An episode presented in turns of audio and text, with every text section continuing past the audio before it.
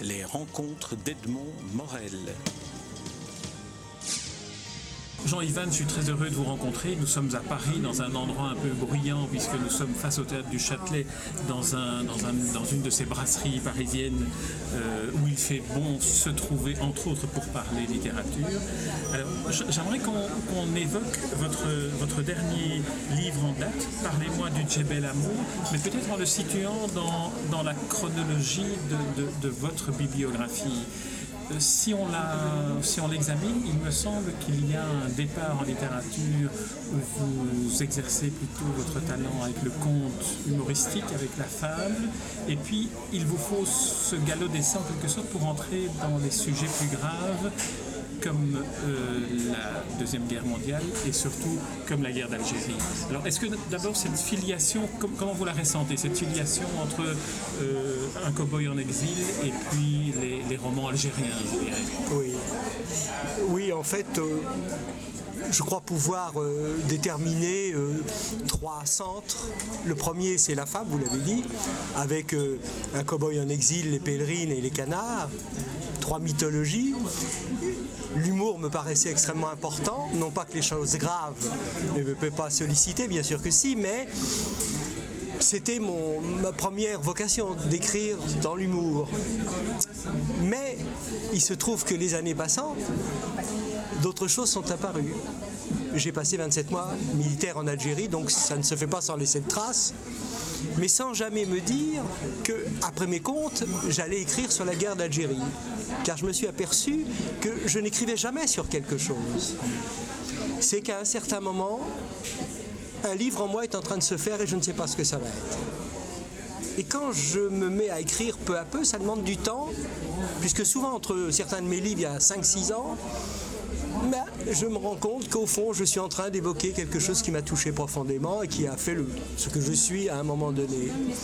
Et il s'est trouvé que la guerre d'Algérie, dont on a dit, d'ailleurs les journalistes à l'époque ont dit, mais il a attendu 20 ans pour en parler. Mais oui, c'est comme ça. Et j'avais écrit un livre qui s'appelait L'arme bleue, qui est paru en France, donc chez Grasset notamment, et qui a fait que ça réveillait des choses l'argument de ce titre L'arme bleu, qui est un très beau titre, le bleu, c'est le novice, c'est le conscrit qui est appelé sous les drapeaux.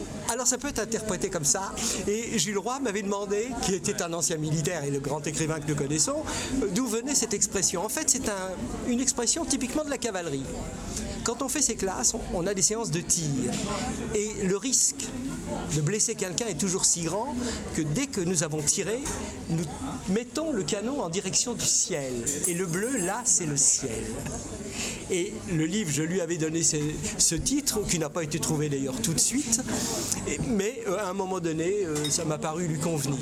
Et alors l'interprétation de l'arme au bleu, parce que l'histoire est quand même celle, si je m'en souviens bien, je l'ai lu il y a fort longtemps, l'histoire d'un jeune conscrit qui se trouve embrigadé et dépassé finalement par le fait de se retrouver en Algérie. Tout à fait, c'est que comme beaucoup de conscrits dans cette année-là, nous avons, j'allais dire, sorti du lycée, la guerre devait durer très peu de temps, et puis on a vu arriver cette menace qui nous est tombée dessus, comme une épée de Damoclès, et il a fallu partir. Et il s'agit effectivement bah, d'un jeune qui part, qui est conscrit. Mais ce qui me paraissait intéressant, parce que c'est ce que j'ai vécu en Algérie, c'est presque l'anonymat. Et le livre, au fond, fonctionne autour du on, du pronom impersonnel on, pour démontrer que c'est une aventure collective, car j'ai ressenti le roman de cette façon. Et je ne sais pas si c'est intéressant à dire, mais ayant pris ce parti, au bout du trois quarts du livre, j'étais un peu découragé car je me suis dit mais comment va-t-on pouvoir lire un livre où le narrateur dit on tout le temps? Et puis, bon, ça c'est la littérature, je me suis entêté et j'ai fini le livre. Vous m'avez intrigué en me disant que dans le fond, vous ne saviez pas que vous alliez écrire sur ces sujets-là à partir du moment où vous avez commencé ces livres-là. Alors comment se, comment se déroule le processus? C'est le, style qui prévaut, c'est le besoin d'écrire, et puis le roman se construit petit à petit. Comment se passe l'atelier d'écriture chez vous? Euh, pour moi, tant que je n'ai pas la forme, je ne peux pas écrire. C'est-à-dire, il faut que je trouve bien sûr le cadre et tout, mais ce n'est pas mon problème. C'est quelle langue vais-je utiliser car il y a deux façons au fond d'écrire, grosso modo, il y en a mille, mais il y a ceux qui ont un style une fois pour toutes, et tous leurs sujets sont traités de la même façon, avec grand talent. Prenez Modiano, d'autres grands écrivains, bien entendu. Et puis il y a ceux qui adaptent au fond la langue au propos. Et c'est ma démarche. Je ne l'ai pas choisie, elle s'impose comme ça. C'est que à chaque propos une langue. Et donc tout mon travail est de trouver la langue qui va correspondre au propos. Et l'arme au bleu, je pensais avoir trouvé la langue à ce moment-là, et c'est à ce moment-là que j'ai pu écrire le livre. Revenons un peu en arrière avec les, trois livres du début, Cowboy en exil, Les pèlerines et le, canard, Où vont les canards lorsque les lacs sont gelés, qui est aussi un titre euh, magnifique.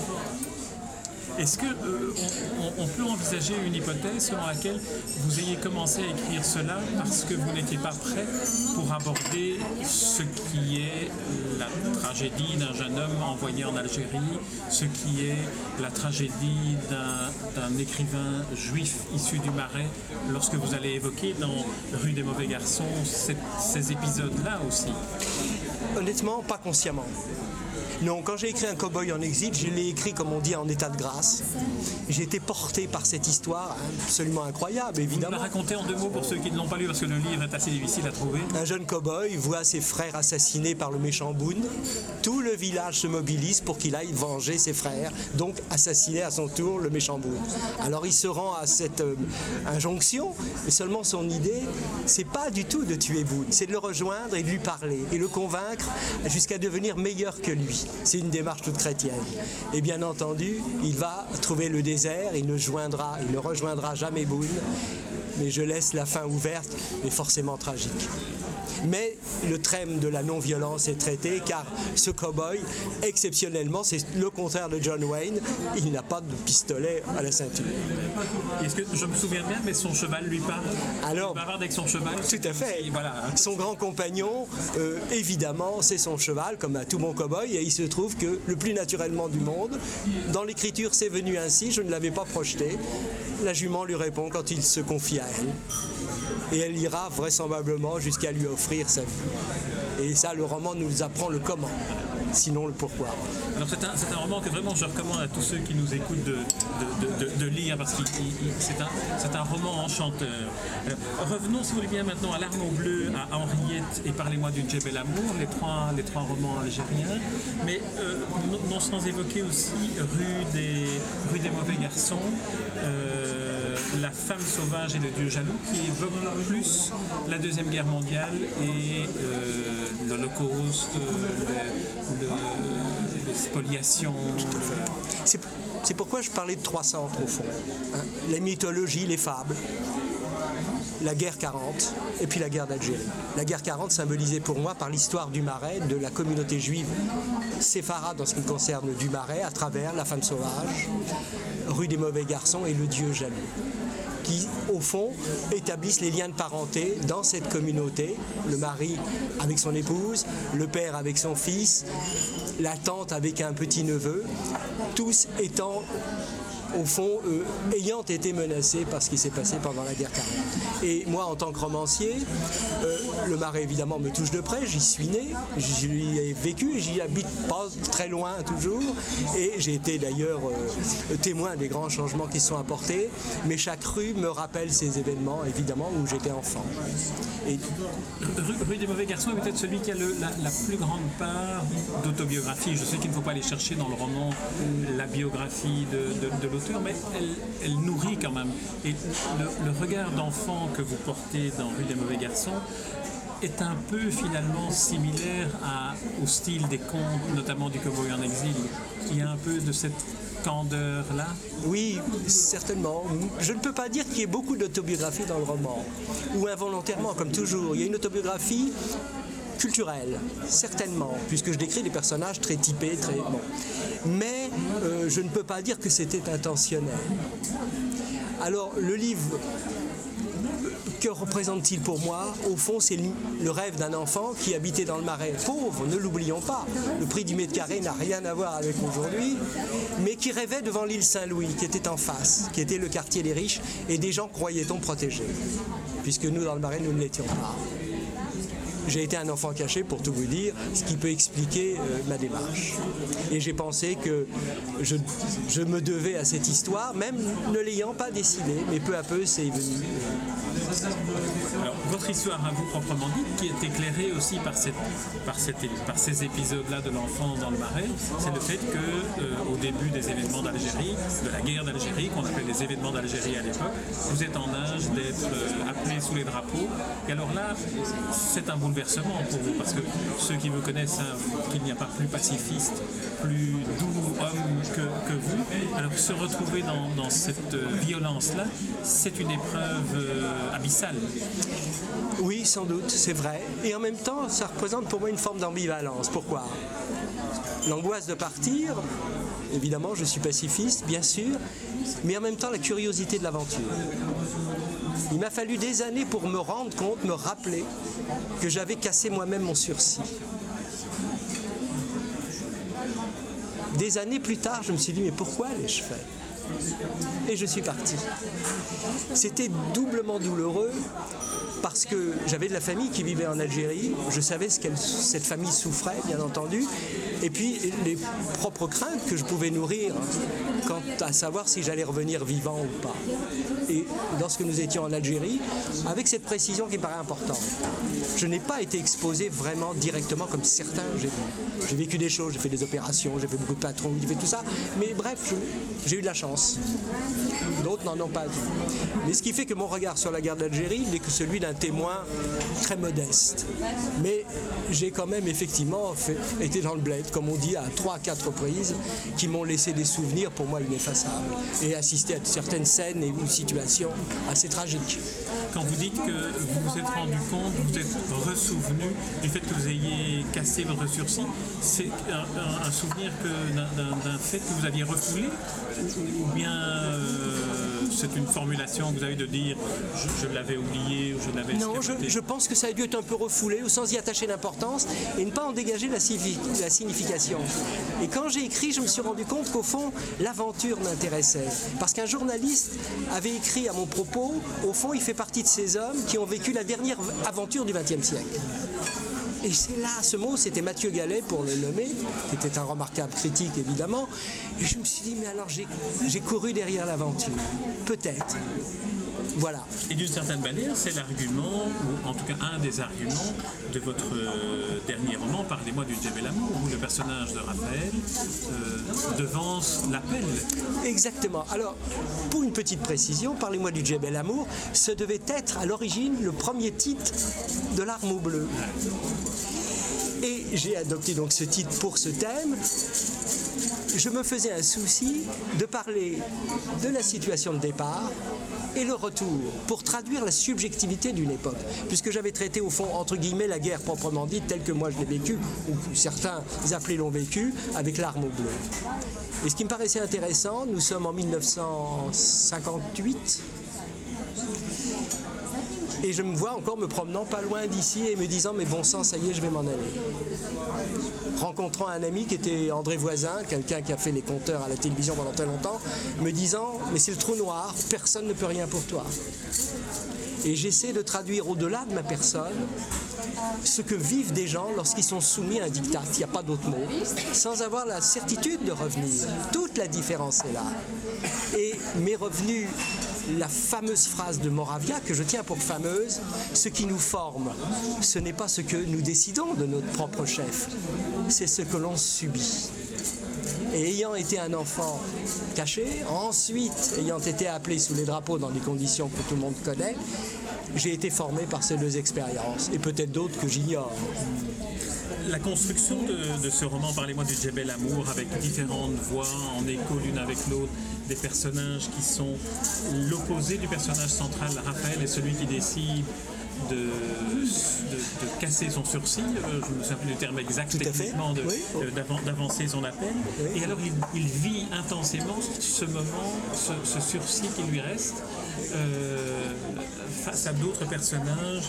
Euh, comme Joe et Laura qui font tout pour justement éviter de, de se retrouver en Algérie. Parce que, euh, Quand vous avez écrit cette confrontation entre les deux, qu'est-ce que ça a éveillé en, en vous? C'est que devant une même situation, nous ne sommes pas égaux pour différentes raisons. J'ai découvert que certains ne partiraient pas pour des raisons que je ne veux pas savoir. D'autres faisaient tout pour ne pas partir, ou se mariaient, ou avaient un enfant, etc. Moi encore, comme je le dis maintenant modestement, et c'est pas à mon honneur, un peu attiré par l'aventure, je me suis dit, bon, ben, je vais assumer, puis je vais faire. Et le Djebel Amour rend compte de cela.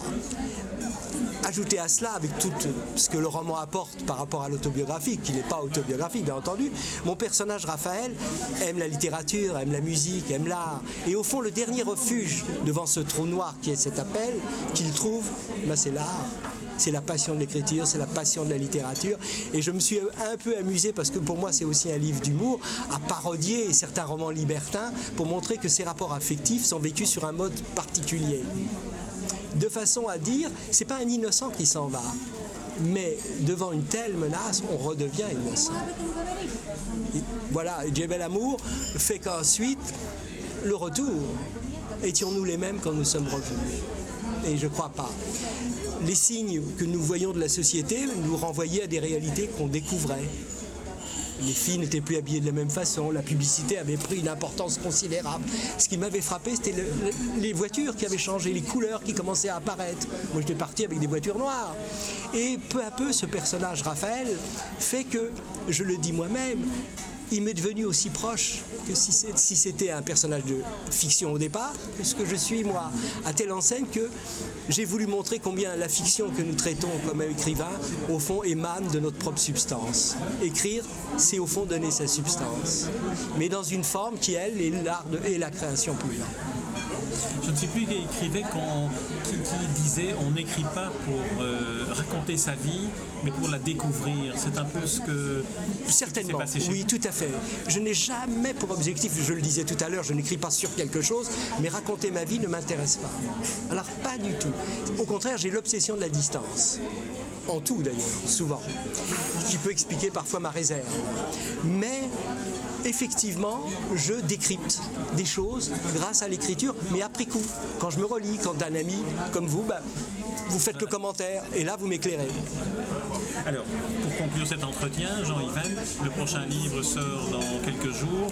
Le titre, l'argument, d'où il vient ce, prochain livre dont je ne sais rien. Alors, L'homme qui marche, qui rend hommage directement et indirectement à Giacometti, euh, sort deuxième quinzaine de novembre.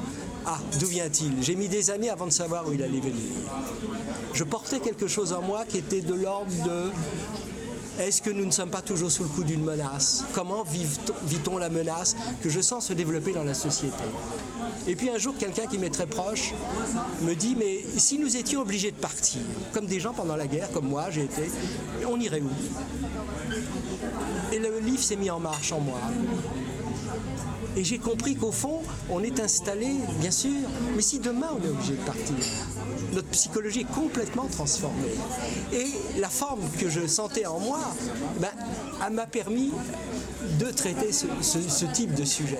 Et l'homme qui marche, eh ben, c'est l'homme qui voyage pour construire son bonheur, comme l'on dit, non pas que le bonheur est promis comme il l'est par la Bible. Il faut le construire maintenant. Et donc on est obligé de se mettre en marche. Et c'est toute la problématique de mon roman, d'un couple qui va, le long de sa vie, chercher à construire un bonheur, non pas à trouver le bonheur, mais à le construire. Eh bien, Jean-Yvan, je vous remercie pour cet entretien. On attend encore quelques jours donc avant de pouvoir lire L'homme qui marche. Et dans l'intervalle, je recommande à tous ceux qui nous écoutent de lire, de découvrir vos précédents livres, dont le dernier en date, Parlez-moi du Djebelam. Merci Jean-Yvan. Merci.